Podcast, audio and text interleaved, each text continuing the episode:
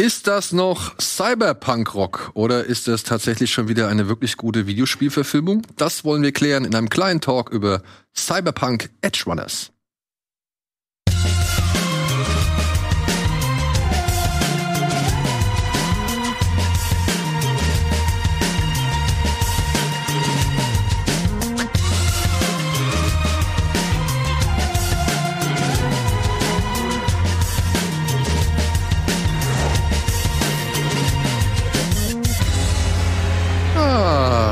Viertelstunde für mich.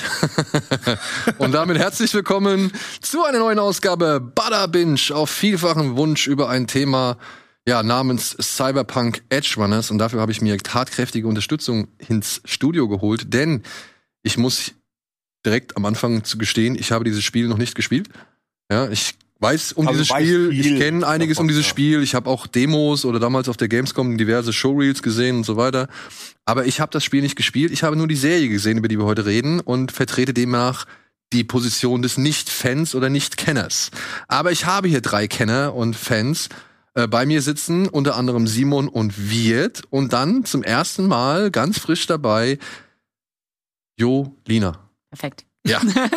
Sie betreibt unter anderem den Nani-Podcast mit Wir zusammen, in dem es ja vor allem um Animes geht. Ne? Und du hast noch einen eigenen Podcast Behind the Screen. Da geht es um Filme, nehme ich jetzt mal an. Um nee, es geht, es geht, um, um Psychologie bei Videospielen quasi. Oh, Psychologie bei. Oh, das, genau. das trifft sich ja dann vielleicht jetzt sogar noch äh, ja. ganz gut, beziehungsweise ist wahrscheinlich ganz hilfreich, denn wir wollen bestimmt auch nochmal über die Psychologie, Psychologie bei Cyberpunk Edge Runners reden, denn ich finde, das ist ein Punkt, ein spannender Punkt, den die Serie aufmacht, aber den sie nicht weiter verfolgt, meiner Ansicht nach. Mhm. Aber das müssen wir jetzt ja. noch nicht sofort klären. Ne? Generell kann man sagen, ohne zu viel zu spoilern, dass die Serie fast zu kurz ist. Also ich hätte mir manchmal mehr noch mehr mehr Masse noch gewünscht, um bestimmte Aspekte zu verdeutlichen, die die recht kurz kommen. Gerade in der ersten Folge geht sehr viel wird sehr viel Exposition und dann kommt aber teilweise hätte ich mir das auf zwei drei Folgen noch irgendwie aufge aufgedröselt ja. vorgestellt. Ihr habt alle das Spiel durch, oder? Nein. Ich habe das Spiel tatsächlich nach dem Anime geschaut. Weil okay. ich, ich hatte durch den Anime hatte ich gedacht, oh, ich, ich habe so viel Bock auf dieses, auf dieses Universum. Ja. Ich will da jetzt reintauchen, ich will wissen. Und ich muss ganz ehrlich sagen, im Nachhinein ergibt vieles, was im Anime passiert ist, viel mehr Sinn, wenn man das Spiel gespielt hat. Man hat so eine Okay. Ich finde auch eines der Highlights bei Cyberpunk jetzt mal von den ganzen Release-Debakel und den Bugs und dem Hate und so abgesehen, äh, die machen ein 1A Worldbuilding. Also diese Stadt ist einfach geil. Night City ist dieses Spiel und deswegen macht halt der Anime total Bock in dieser Welt sich irgendwie zu bewegen. Ähm, ja, und das das hab, das äh, finde ich sehr schön, dass eine Serie das schafft. Aber bevor ihr euch jetzt fragt, Night City, Cyberpunk-Spiel, von was reden die denn da zur Hölle? Also für all diejenigen, die genauso ahnungslos sind, wie ich es einstmals war, gibt's hier eine kleine Matz, in der wir zumindest mal die Serie einordnen wollen.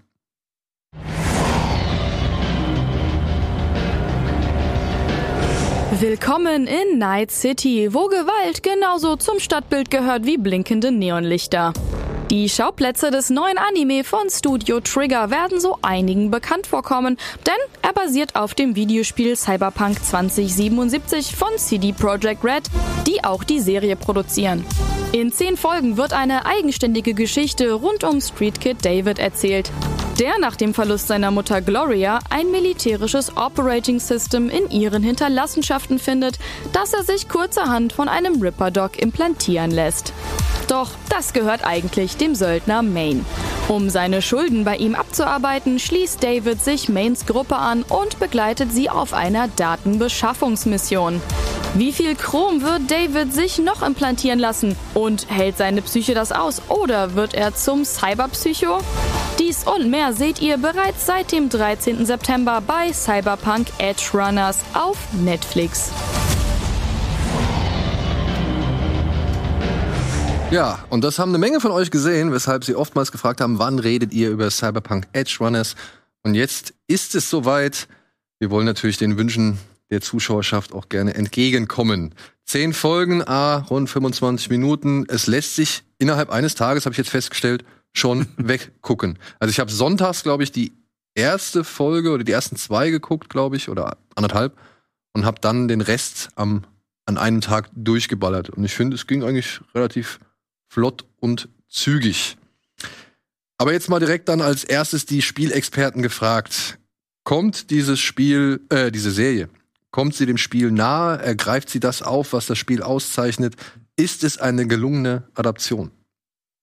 Also akustisch technisch muss ich sagen, haben die auch sehr viele Elemente aus dem Spiel mit übernommen. Also zum Beispiel, wenn man über die Ampel geht, die ganzen Intercom-Geräusche und so weiter, das haben die alles aus dem Spiel übernommen. Das ist ja sehr, sehr wichtig, wenn sie das nicht übernommen hätten, wenn man so bedenkt, wie heutzutage einige Videospielverfilmungen sind. Da hoffen wir doch immer, hoffentlich kommt dieser Jingle. Bei Sonic denken wir uns einfach, mhm. hoffentlich kommt dieser Jingle oder bei anderen Filmen, hoffentlich kommt diese Musik, diese ikonische Musik. Es wäre ungefähr so, als würden sie Metal Gear verfilmen und dann kommt nicht dieses, dieser Intercom.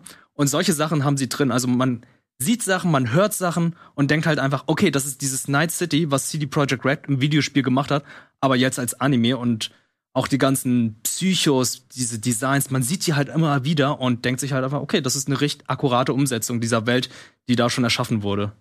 Meiner Meinung nach. Und kriegen Sie das Worldbuilding so hin? Also ich musste jetzt sagen, ich weiß nicht, ich habe Night City jetzt Ah, also ich, das soll jetzt nicht unfair klingen oder, oder hart oder so, aber ich muss sagen, ich habe Night City jetzt nicht unbedingt als so zusätzlichen Charakter zu den eigentlichen Charakteren dieser Serie wahrgenommen. In der Serie meinst du? Ja. Also das stimmt, da stimme ich dir sogar so ein bisschen zu, obwohl ich die Serie tatsächlich sehr äh, gelungen finde auch. Ähm, das will ich jetzt gar nicht. Ja, genau, genau. Aber ähm, nee, doch, ich finde, das Worldbuilding hat schon sehr gut funktioniert, obwohl man sagen muss, ja, man erlebt wenig von der Stadt an sich. Es geht eher um diese Charaktere, man kriegt so ein Flair für die Gesellschaft, finde ich auch.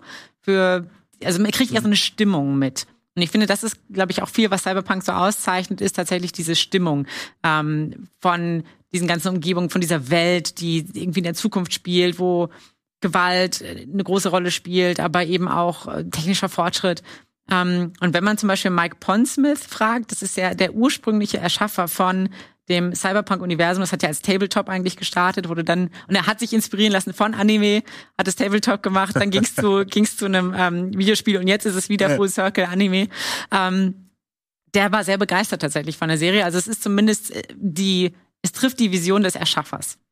Ich würde aber auch sagen, dass mir die Stadt zu kurz kommt. Das zählt zu dem, was ich eingangs gesagt habe, dass zu wenig Zeit da ist in diesen kurzen, knackigen, snackable Folgen, äh, um wirklich alle Aspekte dieser, dieser Welt, die ja eigentlich ziemlich geil sind, zu beleuchten, was dazu führt, dass Leute, die das Spiel nicht kennen, so wie du, vielleicht ein bisschen in der Luft hängen, weil sie, weil sie die Regeln nicht kennen, weil sie nicht wissen, wie diese Gesellschaft funktioniert, weil sie sich vielleicht auch nicht mit diesem, es wird ja mehrfach in der Serie auch erwähnt, aber dieses wenn der Körper die Implantate nicht mehr aufnehmen kann, dann werden sie ja zu Cyberpsychos und das ist einfach Wahnsinn. Also sie, ne, sie werden einfach wahnsinnig und sind dann gefährlich, weil sie natürlich augmentiert sind und dadurch ne, sehr gefährliche Waffe sind.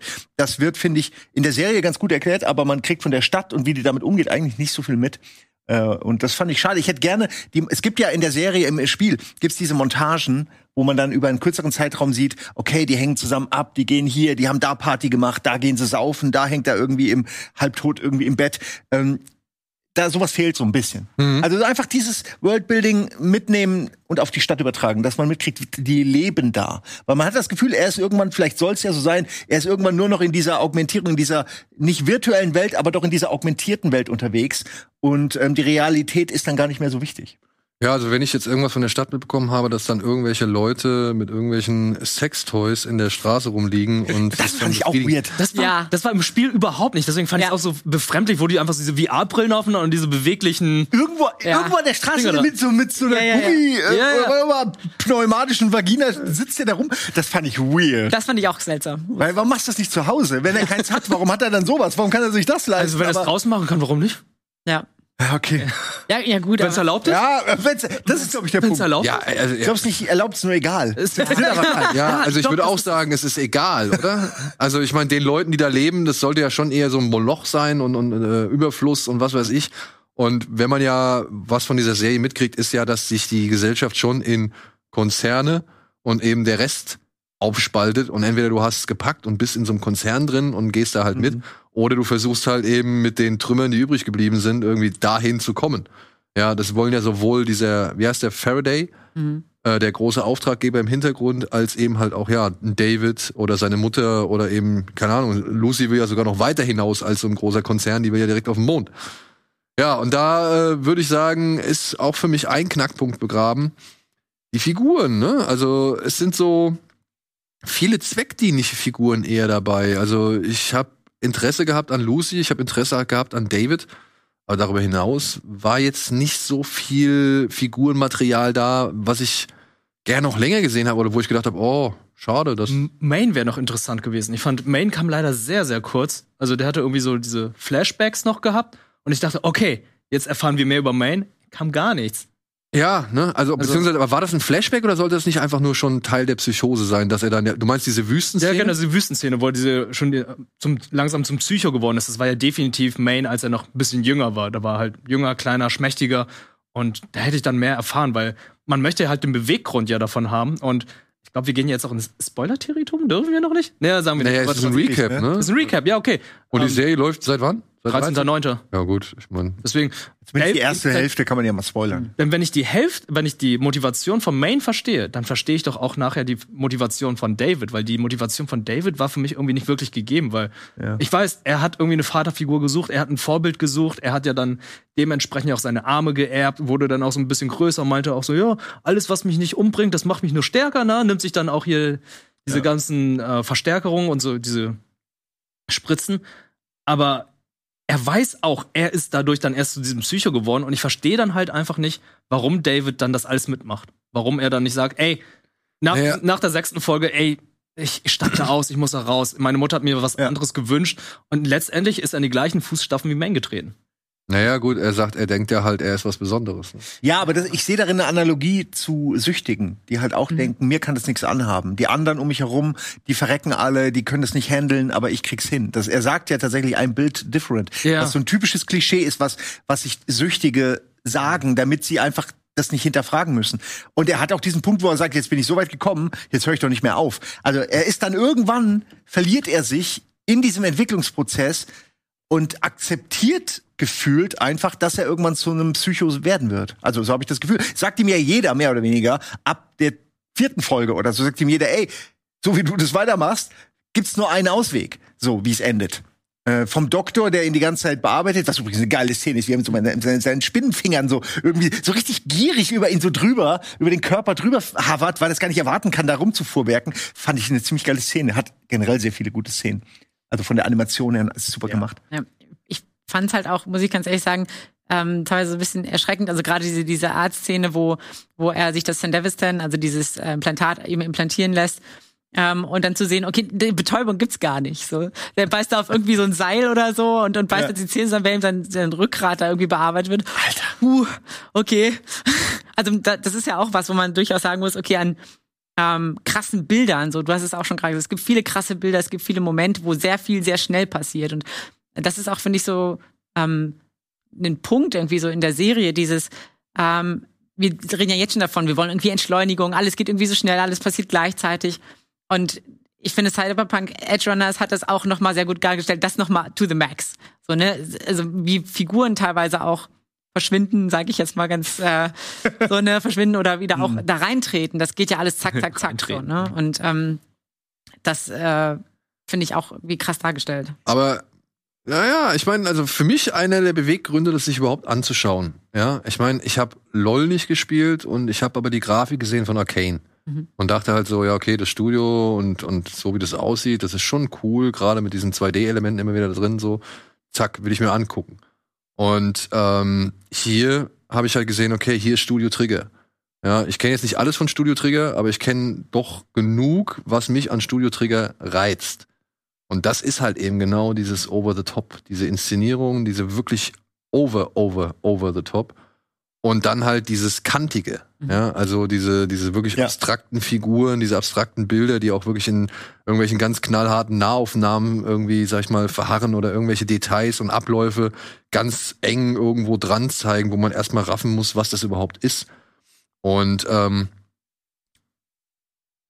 ich gebe zu, es ist Nitpicking, ja, es ist kleinlich vielleicht gesehen so, aber ich bin von Trigger schon ein bisschen weiß ich nicht, wilderes gewohnt so, ja. Also ich war. Ich fand, das war schon ganz schön wild. Ja, aber gerade wenn diese du, Kräfte eingesetzt werden, man diese Zeitverschiebung visualisiert sieht, das war schon irgendwie ganz schön. Ja, ja, und das will ich auch gar nicht abstreiten. Ja. Das will ich auch gar nicht abstreiten. Aber ich komme von. können noch mehr. Ich komme von Promare oder Promare. Ja. Ja. Und wenn ich jetzt Promare mit mit Edge Runners vergleiche, dann ist das aber ein Bildschirmschoner. Also.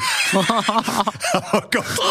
Okay, ein bisschen okay, übertrieben, aber ja, ich verstehe schon. Promare hatte schon viel gigantischere und buntere Momente, wo einfach wirklich da ist ja. die Netzhaut explodiert, jetzt mal ehrlich. Ja, aber muss ich da, brauche ich das? Nee. Weil ich fand das schon wirklich anstrengend. Also das hier hat, geht, hat eine andere Härte, weil ich finde, Cyberpunk hat diese Härte, die auch im Videospiel ist. Da wird jemand ein Kopf weggeschossen. Das heißt, da fliegt halt erstmal alles wie bei Mortal Kombat durch die Gag-Ecke und ein Auge kommt hier raus und du siehst hier einen Kiefer und da und so weiter. Es ist sehr explizit dargestellt. Das gleiche gilt auch hier Sex und Sexualität. Das ist auch sehr explizit dargestellt, wie halt im Videospiel. Sowas siehst du in den anderen Anime von Studio Trigger so überhaupt nicht. Überhaupt nicht. Das war aber, ich war erst tatsächlich also ein bisschen skeptisch, als ich gehört habe, dass Studio Trigger, weil Studio Trigger eben sehr bunt ist. So, es mhm. ist sehr bunt. Man sieht es auch teilweise auf den, auf den Bildern, die hier auch gezeigt werden. Es ist sehr farbenfroh. Und ich hatte, mein Vorurteil von Cyberpunk war so ein bisschen, okay, das ist sehr düster, es ist brutal, es ist so, so Sci-Fi-mäßig. Aber ja, es ist beides. Es ist Neonlicht und es ist schwarz. Und ich finde, ich war überrascht davon, wie gut es eigentlich passt und wie gut es das umsetzt. Ich sehe es also ich stimme dir zu und ich sehe es aber eher so, dass, dass einfach alles in dieser Welt künstlich ist. Das Licht ist, das normale Licht reicht denen nicht. Es muss einfach immer irgendwo Neonlicht sein. Alles ist in irgendwelche hm. satten Farben getaucht und ähm, das spiegelt natürlich wieder, dass es den Leuten halt auch nicht reicht, normal zu sein. Die wollen halt alle irgendwie was Besonderes. Alle wollen sie bei äh, Asaka heißt das, glaube ich, Asaka. ganz oben sein. Ne?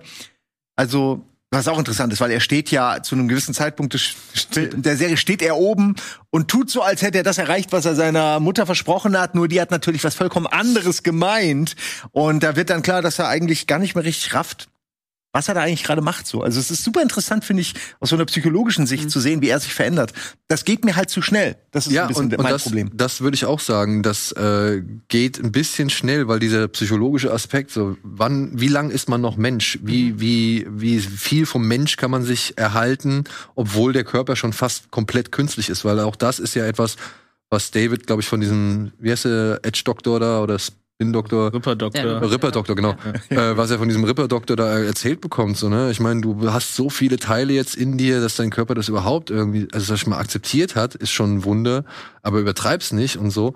Und dieser psychologische Aspekt, der ja auch schon Ghost in the Shell und was weiß ich alle gemacht haben, der kam mir halt im Effektgewitter und eben in den coolen Sprüchen und in allen mhm. möglichen Actionsequenzen kam mir das ein bisschen auch zu kurz. Ich fand es ein bisschen schade, weil es ist ja eigentlich ein spannendes Thema, ne? Und auch, ich denke mal, in Cyberpunk, genau wie damals in Deus Ex Machina. Ja, ist es ja auch. Äh, ähm, nee, nur Deus Ex. Oh, Deus Ex? Deus Ex. Ja. Ähm, stimmt, Deus Ex. Ähm, da, da, da war das ja immer wieder ein Thema. Da wurde es ja immer wieder, sag ich mal, hervorgeholt, um zu sagen, ey, wie, wie, wie sehr bin ich noch Mensch, wenn mein Körper halt zu 80 Prozent aus, aus Chrom oder Metall oder sonst irgendwie künstlichen äh, Gliedmaßen besteht. Und was macht das mit dir? Und was macht das wenn du dir? solche Sachen kannst, die übermenschlich sind? Und hier ist es eigentlich nur irre, ne? Also es ist eigentlich nur durchticken und irgendwie alle Leute umbringen so. Und das fand ich ein bisschen schade. Man hätte da irgendwie auch und das ist ja nicht schlimm, wenn man mal, es gab ja auch schöne, ruhige Momente. Ich erinnere an diesen äh, Dialog zwischen Lucy und David, wenn sie aus der Stadt rausfahren und sie mal so ein bisschen was von ihrer Vergangenheit erzählt. So, da war ich wirklich so, ach, das ist ja aber wirklich ein schöner Moment. Also beziehungsweise so, man kann durchatmen, es ist mal ruhig, zwei Leute unterhalten sich ganz normal und schreien sich nicht an und drücken sich auch nicht einen Fäkalspruch nach dem anderen irgendwie rein. und ähm, so, dass man irgendwie die Momente, die habe ich dann doch im ganzen Gewitter irgendwie ein bisschen vermisst. Ja. Und die haben so ein bisschen Ruhe, ein bisschen Background, ein bisschen Gefühl gegeben und auch ein bisschen halt eben mit der Philosophie gespielt, so, ne? Da ist das Mädchen, das auch fast künstlich nur noch ist, so, ja, zur, zur absoluten Datensuchmaschine gedrillt wurde. So kann man sie doch beschreiben, oder? Also. Also so Netrunnerin sind ja halt so die modernen Hacker, die dann halt einfach nur dazu gemacht wurden, um dann halt zu hacken. Also, genau. Ja. Und deren Ziel ist nichts anderes als der Mond, wo eigentlich nichts mehr ist. So, ja. Also das, das fand ich irgendwie einen spannenden, einen spannenden Punkt. Warum hat sich dieses, diese Figur oder dieses Wesen oder dieser Mensch irgendwie dazu entschieden, dorthin zu gehen, wo halt wirklich gar nichts mehr ist, wo er eigentlich auch gar nicht richtig leben oder atmen kann. Ja, vielleicht ist das genau, ist das wie dieser, die Spitze des äh, Asaka Towers einfach so ein Symbol für es geschafft haben, mhm. für auf die Dinge rüberblicken. Ich meine, noch mehr kann man sich ja gar nicht von dieser total kaputten Welt entfernen, als auf dem Mond sitzen und darauf rüber gucken. Ich habe das immer so gesehen als so diesen Traum, ja, und wir gehen dann, weißt du, und wenn wir erst alles haben, dann machen wir Urlaub und dann, hauen wir ab und dann kaufen wir uns eine Insel. So diese Art von Traum. Nur in dieser Welt kann das eigentlich nur der Mond sein, äh, weil es halt technisch völlig absurd ist, da dort zu leben. Ja, aber also ne, du sagst, der Tower ist auch so ein Ziel, aber der Tower ist ja doch eigentlich nur ein weiteres eine weitere Machtstufe. Also da ist ja wieder die Gier, die da eine Rolle spielt. Und sie sagt sich ja jetzt wirklich frei von allem. Warum? Wieso? Also es wird ja nur anhand ihrer Aussagen irgendwie so ein bisschen erklärt. Und ähm, das müssen wir ja, glauben. Ne? Aber muss man. Ja. Entschuldigung. Ja, also ich finde, ich kann schon ein bisschen nachvollziehen, man weiß nicht so genau, warum sie jetzt genau weg will, finde ich so. Ähm, aber es ist schon also der Mond ist ja, um vielleicht noch so ein bisschen Background zu geben, der Mond ist, wird ja quasi gerade geterraformt, mehr oder weniger in, im Anime. Und da ist eigentlich ein, ein, Ziel für sehr, sehr reiche Leute. Also die, die sich das überhaupt schon leisten können, die, diese Kolonialisierung des Mondes, der noch in der Anfangsstufe ist, überhaupt ähm, dahin, dahin zu gehen. Aber das ist für sie, ich glaube, echt so ein bisschen Weltflucht. Das ist so dieses, dieses ganze System, in dem ich gerade lebe, in dem ich arbeite, dieses ganze Netrunning, das ist alles sie ist, glaube ich, so ein bisschen müde davon geworden und ähm, sucht vielleicht einfach was, was anders ist. Sie, sie merkt, sie weiß nicht genau, was sie sucht, aber sie weiß, das möchte sie irgendwie nicht mehr. Ja, gut, die Stadt, die, Entschuldigung, die Stadt bietet ja auch jeden Anlass, um da rauszuholen. Ne? Absolut. Und äh, muss man überlegen, diese Stadt ist ja mehr oder weniger das ist das Beste, was die Erde noch zu bieten hat. Also das ist nicht so, als ob die ja, in der Dreckstadt sind, sondern das ist ja. die Stadt, wo alle hinwollen, weil es überall noch schlimmer ist. Oh, okay. Das heißt, du bist halt auf dem Mond bist du ja mehr oder weniger, kannst du noch mal neu anfangen. Es ist so dieses wilde Westen, du kannst noch mal okay. kolonialisieren, du kannst noch einfach neu starten, ein neues, neues Blatt. Äh, Weil ich denke, dass es in, im Kopf zumindest darum geht. War es am Ende des Spiels nicht ungefähr genauso? Ja. Da war es dann auch, auch Kommt so, aufs Ende an. Da kommt das Ende an, ja, ja. Kommt auf das Ende an, dass sie dann halt aus der Stadt raus wollten. Mhm. Weil, Aber das muss ich sagen, ist etwas, was ich dann nicht mitgeschnitten habe, dass außerhalb von, von äh, Night City wirklich gar nichts mehr existiert? Na doch, aber es muss, aber es ist nicht ähm, lebenswert. Ist, glaube ich, ja, ist eine der besten Städte, weil wahrscheinlich alles rundherum weggenugt ist. Wir haben ja mitbekommen, da gab es ja irgendwie diese Konzernkriege, weil in der mhm. modernen Welt kämpfen keine Nationen mehr miteinander, sondern es sind Konzerne, die untereinander Krieg führen. Und Arasaka gehört dann halt zu den Top-Konzernen, die dann halt in Night City dann halt eine der besten und größten Städte der Welt gebaut haben. Ähm, also ich, ich habe mich so ein bisschen schlau gelesen tatsächlich. Es gibt noch, also auch Europa, es gibt auch noch ähm, äh, Südostasien und so weiter. Aber also Japan ist quasi das mächtigste Imperium ähm, und hat halt quasi oder hat halt großen Einfluss auf die NUSA, also die, die New äh, USA. Äh, und die anderen Länder sind aber alle technisch nicht so fortgeschritten wie Night City, wie die NUSA äh, oder eben Japan. Und ähm, ja, sind nicht so wirklich krass lebenswert. Also sie haben viel mit Hungersnöten zu kämpfen und das ist halt dritte Weltland mittlerweile. Wir haben bestimmt Krankenversicherung besser sind als in Night City. Ah. Ey, aber wenn du eine, irgendwo eine brauchst, dann in Night City, würde ich Alter, sagen. Alter, ja. Das fand ich aber auch gut gemacht, also wie das dann nochmal gelöst wurde, so wie, wie es in den USA ist. Also, ja, die hat keine Krankenversicherung, die nehmen wir nicht mit. Ja. Ja. ja, stimmt, der Anfang, ne? Wenn die ja, Mutter mit der Mutter, da, wo es dann hieß, ja, hier Premium-Krankenversicherung nehmen wir mit. Ich finde es auch schön, dass die Traumateams äh, relativ häufig vorkommen, die ja auch im Spiel vorkommen, was halt immer diese das halt die die ähm, äh, das das für die Oberklasse einfach das Gesundheitssystem ne? Wenn du irgendwie stirbst oder irgendwas dann wirst du sofort abgeholt und dann hast du da bewaffnete Einheiten die nur sich darum kümmern dass du äh, abgeholt und wiederbelebt wirst in irgendeiner Form oder dass du gerettet wirst. Ähm, was ja genau das zeigt ne was du gerade gesagt hast wird ja ich fand es auch am Anfang schon krass mit der Mutter wo sie einfach ja deine Mutter ist tot hier ist äh, die, die Urne wird aus einer Maschine rausgeschmissen wo ich dachte oh, das ist ziemlich hart weil einfach so ganz maschinell wird ein Mensch halt einfach jetzt irgendwie bestattet, beerdigt oder jetzt einfach in eine Urne reingepackt und ja, nimm mit nach Hause, kostet so und so viel und das zeigt halt einfach, wie kalt diese gesamte Welt ist und dass der Mensch halt auch einfach nicht mehr viel wert ist. Ja. Es sei denn, du bist in der Oberklasse. Es ist Wegwerfgesellschaft äh, to the max quasi auch mit Menschen. So Menschen sind ersetzbar, Menschen also alles am menschlichen Körper ist ersetzbar und Menschen werden dadurch teilweise auch einfach ersetzbar und Aber im Spiel war es ja zum Beispiel nicht so. Du warst ja sofort argumentiert. Also du hast ja am Anfang schon neue Hände und so weiter bekommen ja. und hast dich ja nach und nach immer mehr verbessert, verstärkt und so weiter, aber musst, warst ja nicht irgendwie so darauf angewiesen, dass du irgendwann durchdrehst oder so. Mhm. Nee, diese Psycho Aspekt, der, der, der findet zwar statt im Spiel, aber die Hauptfigur betrifft es nicht. Nee, genau. Also wie bekommt das nicht? Ja. Also auch ein bisschen halbgar ist, kann man sagen, ja. Und diese, sag ich mal, ich nenne es jetzt mal Infizierten, ja, oder, oder Psy äh, Cyber-Psychos, äh, wie derjenige, der hier ihm mit den Goldhänden den Schädel wegballert, ähm, der so wie so ein Penner daherkommt und so halb zerfressen ist. Ist mhm. das etwas, was im Spiel irgendwie eine Rolle spielt? Ist das ein Element aus dem Spiel? Ja, tatsächlich. Also es ist äh, diese Cyberpsychose, die haben wir dann quasi so eine Art, also Psychose ist ja ein Warnzustand, ähm, in dem man Realität nicht mehr so richtig von, also die Realität nicht mehr so wahrnimmt, wie andere Leute sie wahrnehmen, sage ich jetzt mal, oder wie die meisten Leute sie wahrnehmen, weil ähm, da so ein chemisches Ungleichgewicht eben im Gehirn herrscht. Ähm, und das findet sich im Spiel auch so, dass es gibt tatsächlich eine ganze Missionsreihe, wo man äh, diese Fälle untersucht und guckt, okay, kann man die irgendwie noch retten? Kann man da irgendwie eine Behandlung irgendwie auch ähm, anstreben, weil in, in der normalen Gesellschaft ist eigentlich so, ja, der hat eine Cyberpsychose weg damit. ja. Den kann man, den kann man ja. nur noch abknallen. So. Aber es gibt halt eine, eine Figur, die sich bemüht darum, ähm, Cyberpsychosen zu heilen, zu behandeln, zu gucken, hey, kann man da irgendwie überhaupt noch was machen? Das wird natürlich hier jetzt nicht aufgegriffen. Äh, da wird eher so gesagt, okay, du entweder du tunst runter oder man, du wirst halt irgendwie weggeknallt irgendwann. Das heißt, diese ganze Action, die die Serie innerhalb von zehn Folgen präsentiert und manchmal muss man ja auch sagen, hangelt sie sich ja schon von Action zu Action so. Ähm, repräsentiert die das Spiel? Also ist das äh, wirklich so actiongeladen? Ich meine, ich weiß, in einem Live-Action-Roll, äh, in einem Action-Rollenspiel kann man sich natürlich aussuchen, mhm. welchen Weg man geht, so. Aber ich denke mal, pro Storyline werden schon genug Beats irgendwie vorhanden sein, um halt eben für Ballerei, Schwertkampf, Nahkampf oder sonst irgendwas zu sorgen.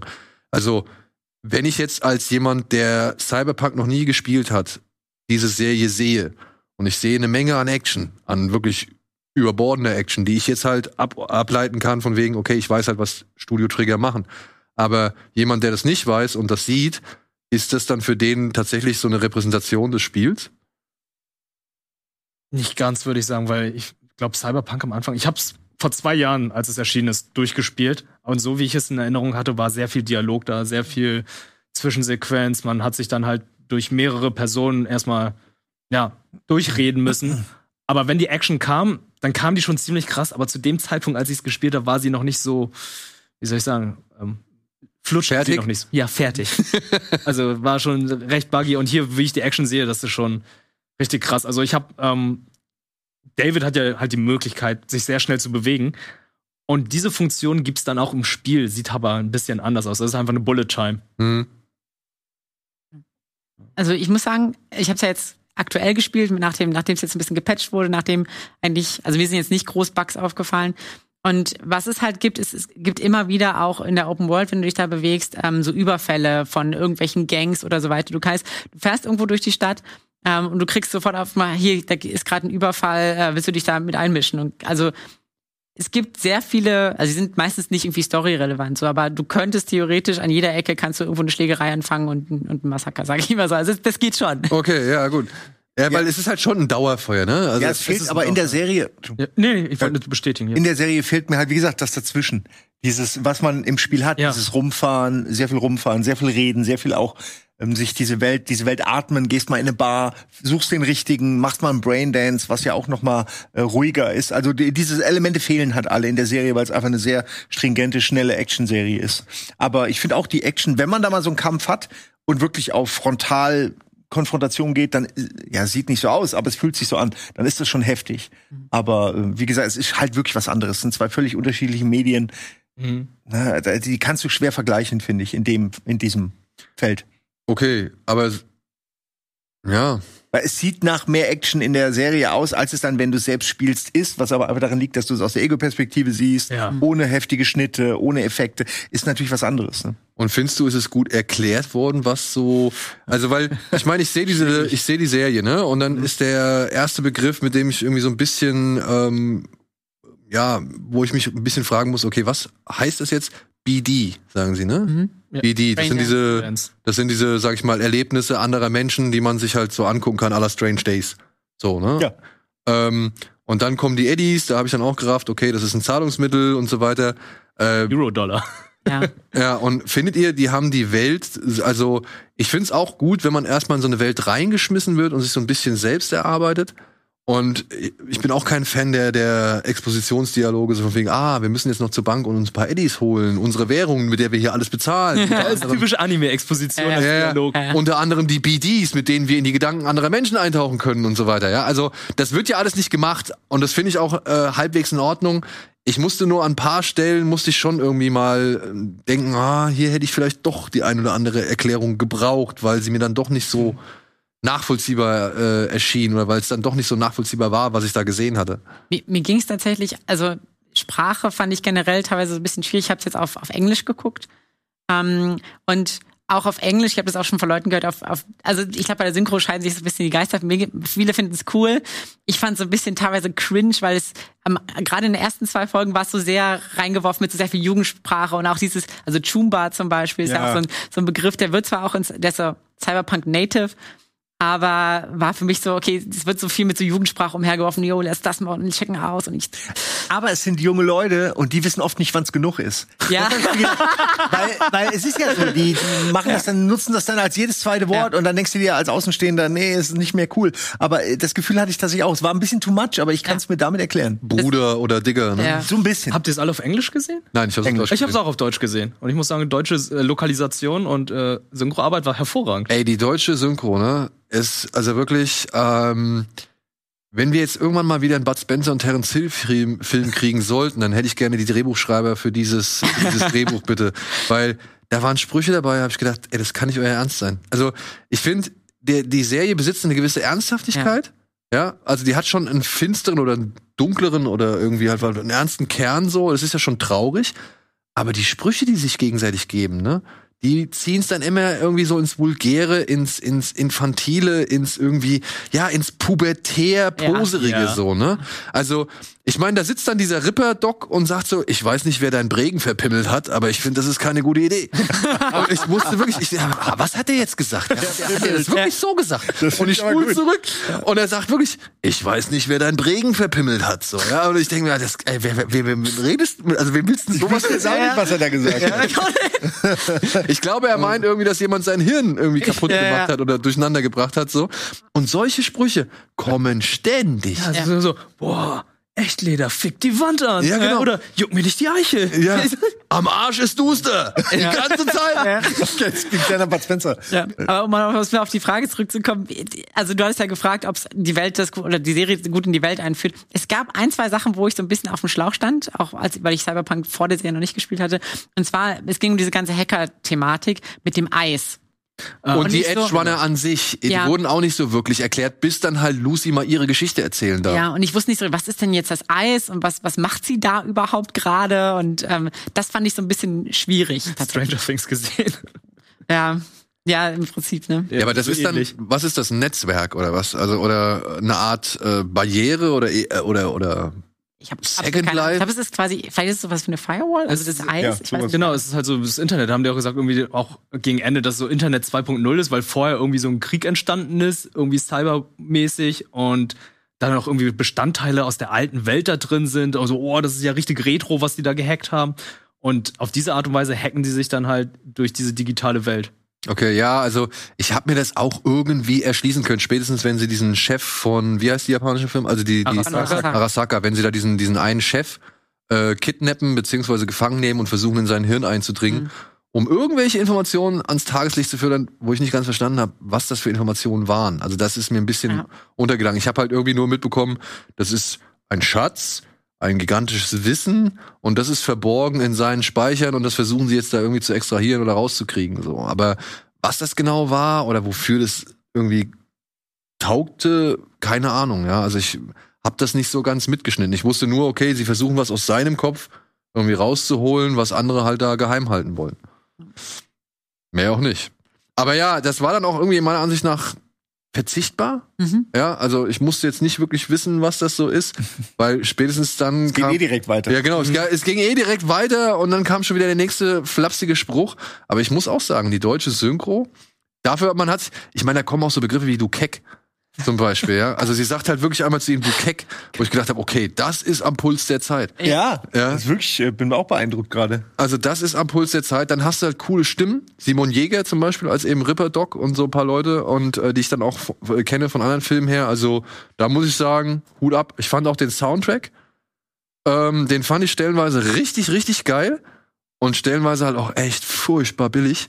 Aber ich finde, damit repräsentiert er meiner Ansicht nach so das Bild von Night City, was ich irgendwie durch die Serie vermittelt bekommen habe und auch so anhand des Spiels irgendwie habe. Also ich finde, dass da so richtig Gabber Boller Techno mit drin ist und dann aber auch so wirklich coole, sag ich mal, melodiöse Hymnen irgendwie. Das fand ich halt, das passt halt eben mhm. zu dieser gesamten Welt. Also ich finde, sowohl die Farben, die Farbgebung, muss ich sagen, äh, entspricht dem, was ich mir darunter vorgestellt habe, wie halt auch die musikalische Untermalung. Die fand ich halt auch perfekt. Ja, also bei Soundcheck, da muss ich mich kurz einklicken, weil ich äh, sehr, sehr auf die Musik achte und ich fand es, ich war erstmal so ein bisschen irritiert, weil ähm, es ein sehr anime-untypischer Soundtrack ist. Ja klar, was, Franz Ferdinand als Fran Intro, ne? Genau, Franz Ferdinand als Intro. Ich dachte so, yo, okay, was zur Hölle. ähm, ich muss sagen, der, der Intro-Song, der hätte, also ich verstehe die Wahl, und ich, ich, es ist auch okay, aber ich finde es nur so 8 von 10. Ich glaube, man hätte noch was Besseres. Hätte es noch was 8 von 10 ist ziemlich gut. Ah, ja, ist okay. Aber. Okay. Hättest, hättest du besser machen können. Ich meine, es gibt ja, gibt ja diese Band Samurai äh, quasi in, in der Cyberpunk-Welt. Ähm, von Keanu Reeves. Von Keanu Reeves, ja. äh, die quasi refused äh, sind. Ich finde davon ein Intro oder eben tatsächlich sowas typisches, ähm, so Elektro, Dark Elektro-mäßiges, hätte mir ein bisschen besser noch gefallen. Aber ist es nicht das, was man erwartet? Also, ja. ich musste bei dem Intro tatsächlich an Cowboy Bebop denken. Ja. Weil optisch. Cowboy, ja, optisch wie halt auch musikalisch, weil Cowboy Bebop mit seinem Jazz und oder Swing oder keine Ahnung was, äh, ist das letzte, was ich bei einer Sci-Fi-Serie über es auch nicht passt, meinst du? Genau, ja. über über Kopfgeldjäger oder oder beziehungsweise ja. Glücksritter irgendwie erwartet so, ja. Und diesen Franz Ferdinand Song fand ich auch merkwürdig. Und ich meine, sind wir ehrlich, Attack on Titan, das, das, der erste Song, den sie hatten, wo sie Deutsch singen, so, ja. war auch etwas, was ich nicht erwartet habe. Ich meine, es war dieses, dieses japanische Schmiermetal so. ne? aber, ähm, trotzdem, dass sie da Deutsch singen, so, das, das ist ja nicht komplett Deutsch, das sind ja nur einige Worte. Ja, aber das, das, erwartest du doch nicht, wenn du eine Serie auf Japanisch guckst, wo du englische Untertitel ja, gut, lesen aber musst. man weiß ja, dass die deutsche Worte voll geil finden. Ja, ja zumindest in der Serie. Das weißt du aber erst, wenn du ein paar Folgen gesehen hast. Nee, nicht, meine, wegen Spielen und so, sie haben schon früher schon immer deutsche Wörter gerne genommen. Also ja, ja, klar. Ganz viele Spiele. Kultur ist ja halt so ein bisschen Deutsch-Fan. Mhm. Ja. Und mehr wollen wir auch dazu nicht sagen. Ja.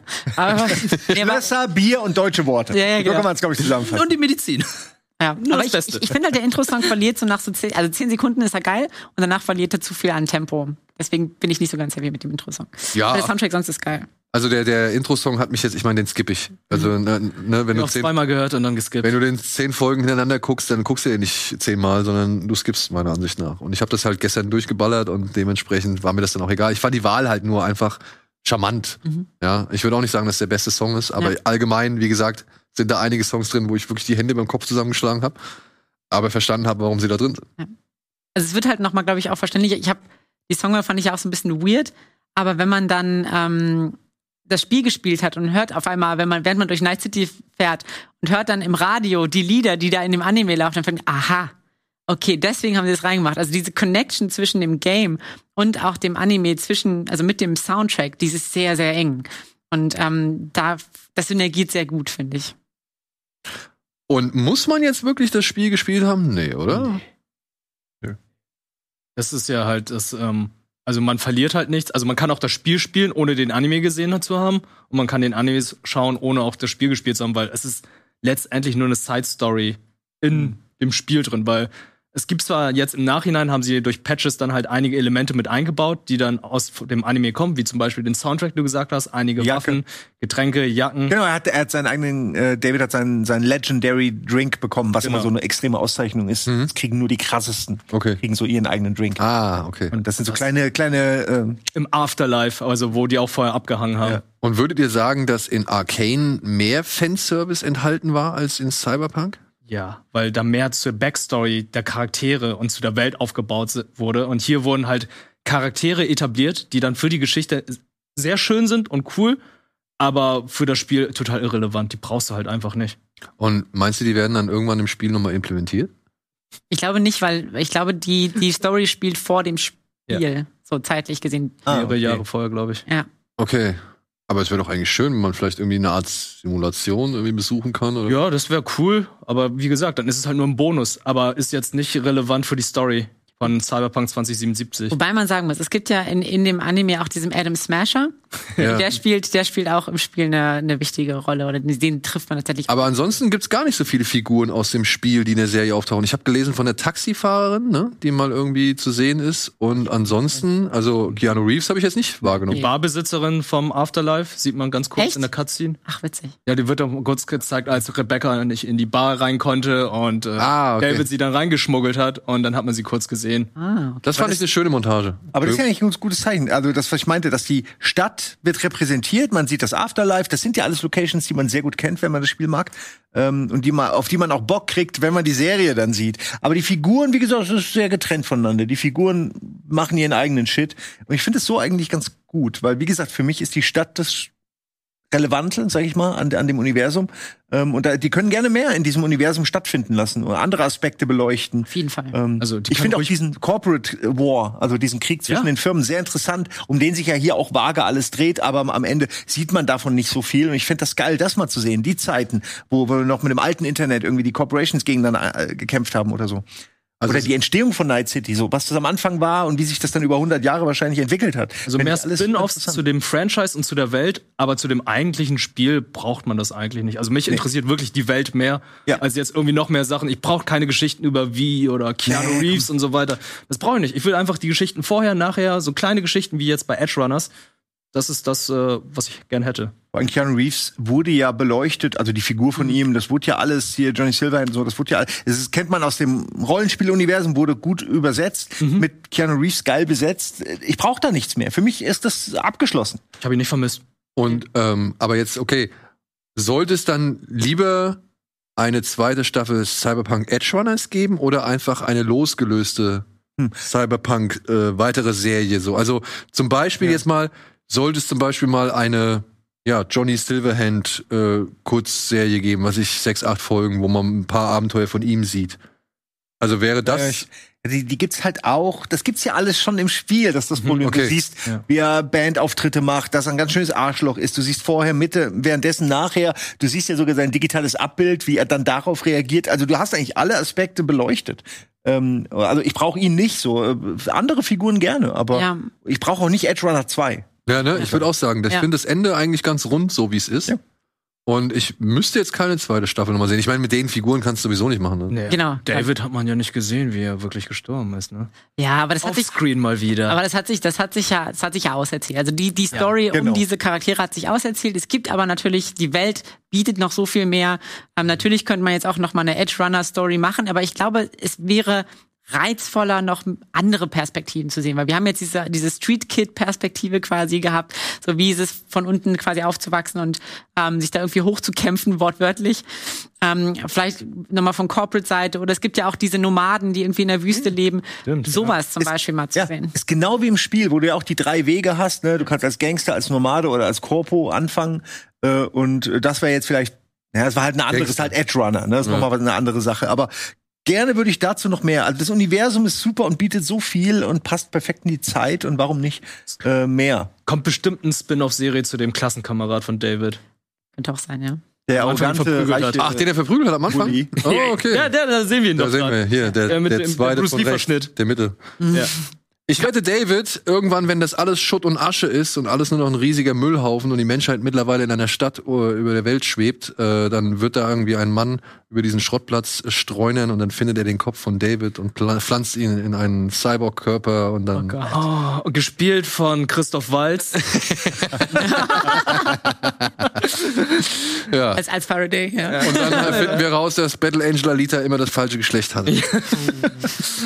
Beziehungsweise eigentlich mal ein anderes Geschlecht hatte, sagen wir es so. Ja, gibt's noch was von eurer Seite aus zu sagen? Wollt ihr noch irgendwas loswerden zu Cyberpunk? Habt ihr irgendwie etwas vergessen loszuwerden? Ich glaube, der Anime hat das Spiel eigentlich noch mal gut auf die Bildfläche gebracht. Also, ich glaube, die Jacke kann man jetzt wieder tragen. Ja. Also, das Spiel wurde gut gepatcht anscheinend. Ist zwar noch nicht so fertig, wie sie es in der, in der Vision hatten, aber ich glaube, es ist so interessant geworden, dass viele Leute es wieder angefangen haben und selbst ich sage, ey, okay, viele Leute sagen mir jetzt gerade, das Spiel ist ziemlich gut geworden, schau da noch mal rein und ich glaube, ich würde dem Spiel das ich, noch eine Chance geben. Das habe ich auch öfter mal mitbekommen. Ähm, natürlich äh, durch Herrn Döller, ne, wenn man dem folgt, weiß man natürlich auch immer so ein paar Neuigkeiten. Aber ja, gut, ich finde, muss nicht unbedingt alles glauben. Was nein, nein, nein, das, das kommt ja hinzu. Das kommt ja, das, ist, das kommt ja entschwerend hinzu. Aber ich habe auch schon von anderen Stellen dann irgendwie mitbekommen, dass äh, die Arbeit, die dann nochmal zusätzlich in, in, in Cyberpunk 77 reingesteckt worden ist, dass da sehr Leute sehr glücklich drüber sind und das auch ja. als, als positiv hervorheben. Ja, man mag am Anfang vielleicht nicht die beste Entscheidung getroffen haben, das Spiel so rauszubringen, das wie man es eigentlich der Fehler genau. äh, am Anfang äh, rausgebracht hat. Aber die, die Arbeit, die dann danach noch reingesteckt worden ist, soll wohl doch sehr viele Leute von dem Frust vom Anfang irgendwie wieder abgebracht haben. Absolut. Und das finde ich dann halt auch wieder nochmal erwähnenswert. Und wenn dann so eine Serie daherkommt, die Lust macht, sich mit dem Spiel auseinanderzusetzen, und das finde ich, trotz aller meiner Kritikpunkte, ne, ich habe das problemlos durchgeguckt. Ich finde, das geht flutsch durch. Mhm. Ich mag auch die Actionsequenzen so. Ich, will's, ich will nur sagen, dass ich halt von Studio Trigger anderes gewohnt war oder noch anderes kenne, wie zum Beispiel halt in Jedi, der mit seinem Lichtschwert irgendwie einen Sternzerstörer in, in zwei Teile zerteilt. Ach, das ist die eine Folge aus der What, What, If. Okay. Äh, ja. ja. und und ähm, also Sachen, weißt du, das, das, da habe ich irgendwie was Vergleichbares nicht so ganz gehabt. Ich hätte mir auch von dem Kampf gegen Adam Smasher irgendwie so ein bisschen mehr ja. erhofft und äh, das habe ich nicht bekommen. Aber trotz allem muss ich sagen, ey, finde ich cool, dass hier eine Serie gemacht worden ist, mit der man nicht unbedingt das Vorwissen braucht aber halt eben Lust vielleicht bekommt auf diese Welt, auf dieses Spiel, auf ja, die Action vielleicht und auf noch weitere Sachen von Studio Trigger. Generell könnte man sagen, dass so eine Zusammenarbeit zwischen verschiedenen Medien durchaus häufiger stattfinden könnte, weil wenn man es gut macht, dann funktioniert es auch. Das eine macht Bock aufs andere, aber es kann für sich funktionieren ja. und ist auch gut und man braucht nicht beides, damit es irgendwie Spaß macht. Und die Sorgfalt bei halt so gewissen Elementen, was ihr gesagt habt, dass die Sounds, die Töne, die Musikstücke, dass die halt irgendwie ja. alle zur A-Welt passen oder aus dieser Welt entnommen worden sind oder halt eben ja eine schöne Ergänzung zu dem sind, was man bislang kennt. Ich glaube, das ist genau das. Es ist ein schöner Snack, eine schöne, schöne Vorspeise, die man, die man gut genießen kann, die Lust auf mehr macht. Ein Amuse-Bouche quasi. Ah, okay. ja, cool. Dann danke ich euch vielmals für diese Einschätzung. Vielleicht habt ihr ja Lust, vielleicht habt ihr die Serie schon gesehen. Lasst es uns gerne wissen, ob wir euch Lust gemacht haben oder ob ihr halt die Meinungen hier teilt. Oder vielleicht seht ihr es auch komplett anders und ansonsten. Die müssen die Serie schon gesehen haben, weil das ihr Recap ist und Spoiler. ja, aber manchmal. Aber wir haben noch ein bisschen was übrig gelassen. Ja, ja, Kannst wir haben ja nicht alles erzählt. Ne? Guckt's trotzdem. Genau. Mal. Falls ihr es noch nicht geguckt habt, guckt's trotzdem. Und falls ihr es schon geguckt habt, könnt ihr ja gerne nochmal gucken. In diesem Sinne, danke, danke, danke. Okay. Und alles Gute da draußen. Tschüss.